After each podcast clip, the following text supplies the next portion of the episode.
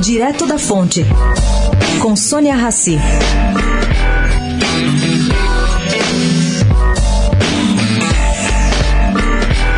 O Covid-19 Treatment Guidelines Panel, que é um painel criado pelos Estados Unidos para discutir a Covid e está funcionando desde março, recomendou, nesses últimos dias, o não uso dos seguintes medicamentos. Vamos lá.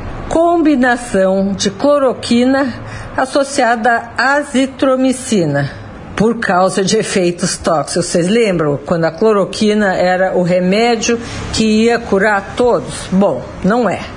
Outra recomendação: a lovipanir e ritronavir e outros inibidores também não. Por quê? Consequência de uma dinâmica desfavorável e testes negativos. Bom, essa testagem foi realizada entre dezembro de 2019 e abril de 2020. Sônia Raci, direto da fonte para a Rádio Eldorado.